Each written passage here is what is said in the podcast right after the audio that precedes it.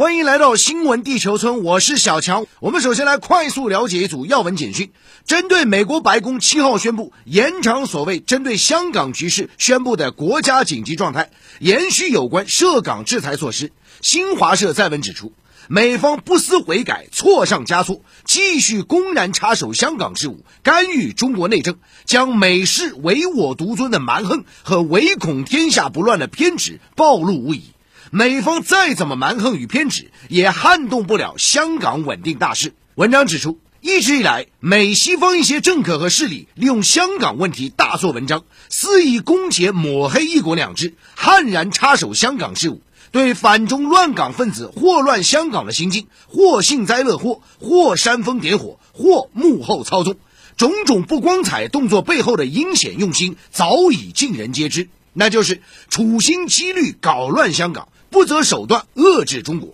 新华社文章强调，奉劝美方丢掉蛮横与偏执，收起教师爷般颐指气使的说教，放弃任何施压和制裁，否则必将遭到包括香港同胞在内的十四亿多中国人民的坚决反对和反制。美方必将为此付出代价。另据央视新闻报道，当地时间八号。欧洲议会通过涉港决议，针对香港警方依法对《苹果日报》采取执法行动和《苹果日报》停刊指手画脚、说三道四，并呼吁欧盟机构及成员政府代表和外交官拒绝出席北京2022年冬奥会。对此，中国驻欧盟使团发言人回应称。欧洲议会有关决议颠倒黑白，公然违背国际关系基本准则和法治精神，粗暴干涉中国内政。中方对此表示强烈不满和坚决反对。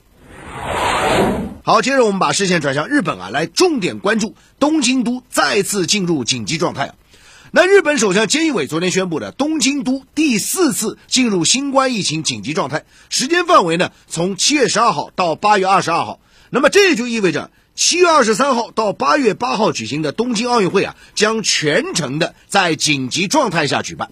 那么同日呢，也就是在昨天啊，国际奥委会主席巴赫也是飞抵日本了，就紧急状态下的奥运会如何举办和各方讨论。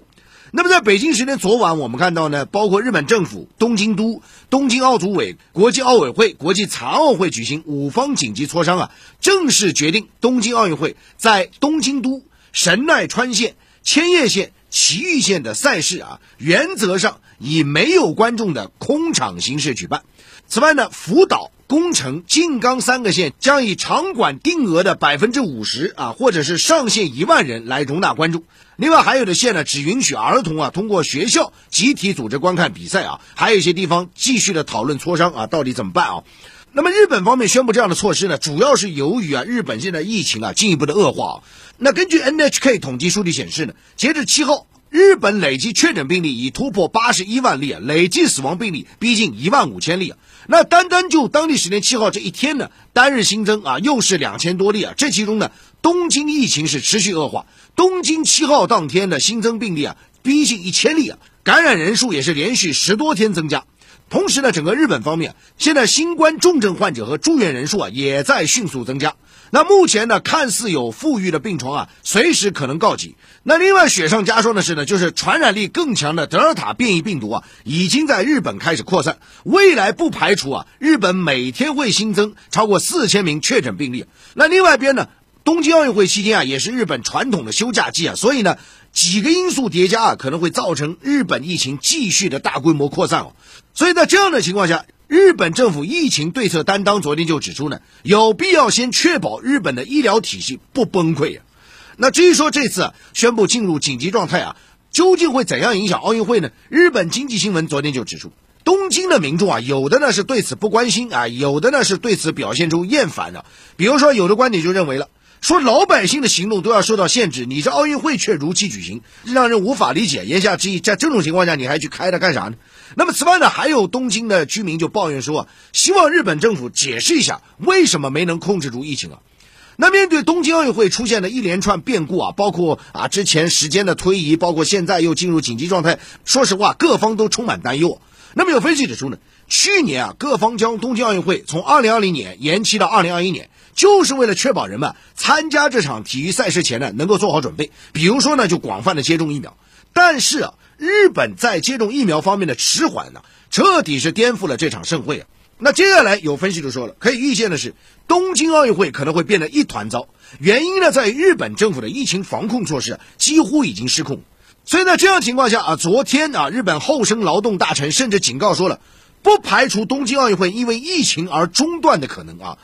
那除了疫情的担忧之外呢，眼下东京奥运会怎么样保证运动员的健康，甚至怎么样让各国的运动员能够顺利的前往东京啊，这都成为一个难题了。怎么回事呢？韩国媒体昨天说。参加东京奥运会的斐济代表团啊，竟然是乘坐货机啊来抵达东京的。那货机大家都知道，通常是运送这个啊冷冻生鲜食品的。那之所以出现这个情况呢，是因为疫情啊导致很多国家间的啊民航班机是大规模取消，甚至有些断航了。那这样例子很多，比如说斯里兰卡代表团也出现类似情况啊。原本这个代表团啊准备从新加坡转机前往东京，但是呢，因为斯里兰卡疫情扩散啊，因此呢，新加坡临时不允许他们入境转机啊。还有呢，你比如说啊，这个巴西代表团原本打算在加拿大转机，但是因为多伦多飞东京的航班临时取消，结果不得不啊绕到德国，然后再转机到东京啊。而有关东京奥运会的更多情况啊，新闻地球村也将会继续的关注。好，新闻地球村这时段来重点关注国际商业财经哦。好，接着话题，我们来重点聊聊全球独角兽企业啊，这个大幅增加啊。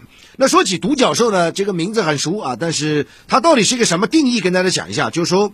指公司成立不到十年，但是呢，估值已经在十亿美金以上的啊，还没有上市的创新型科技企业啊，这叫独角兽啊。先给大家说一下概念。那么为什么要说独角兽企业呢？因为我们看到，尤其是从去年到现在，独角兽企业啊，全球范围内不断的增加啊。现在最新的一个市场调查机构啊，就发布一个报告说呢，说截止到目前啊，全球的啊这个独角兽企业总数已经超过七百多家，这个是引发巨大关注。因为相较于去年，截止到去年七月份啊，实际上那时候才四百多家，你现在到七百多家啊，这不到一年时间里增加了两百多家啊，这个是相当巨大的哦。那么从相关报告来看呢？全球独角兽公司的这个名单中啊，中美两国的企业占据主导地位啊。那么相关的统计也仅做参考了，就是说，呃，七百多家独角兽企业中啊，有三百多家来自美国。那么中国呢是啊接近两百家，但是也有业内人士说啊，说对中国独角兽企业统计有些遗漏啊，因为很多企业选择低调。同时呢，相关名单过度的关注美国企业的倾向啊，很多公司其实不满足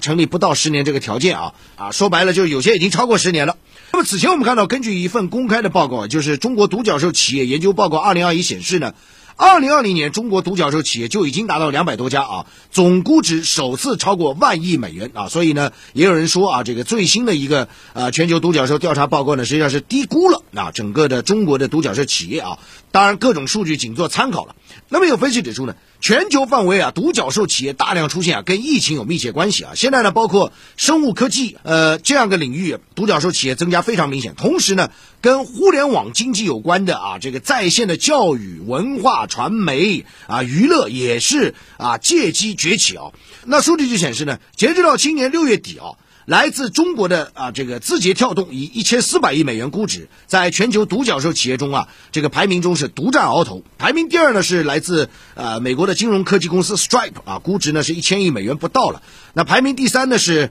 呃七百多亿美元的 SpaceX 啊，这个马斯克旗下的太空探索技术公司啊。那么从前十的这个榜单中来看呢，中国、巴西、瑞典、印度各占一席啊，其余呢全部是由美国企业划分啊。那对此呢，日本经济新闻昨天就指出，过去一年啊，全球独角兽企业增长啊，主要有两个原因，一个就是全球范围内量化宽松啊，尤其是美国不断的印钞票啊，大量的美元啊泛滥啊，那么使得资金呢也是流入到创投企业啊，推动了这些企业的估值。另外一方面呢，就是疫情期间整个在线的这样一个数字化的一个转型啊，吸引了大量企业流入到这个相关行业当中啊。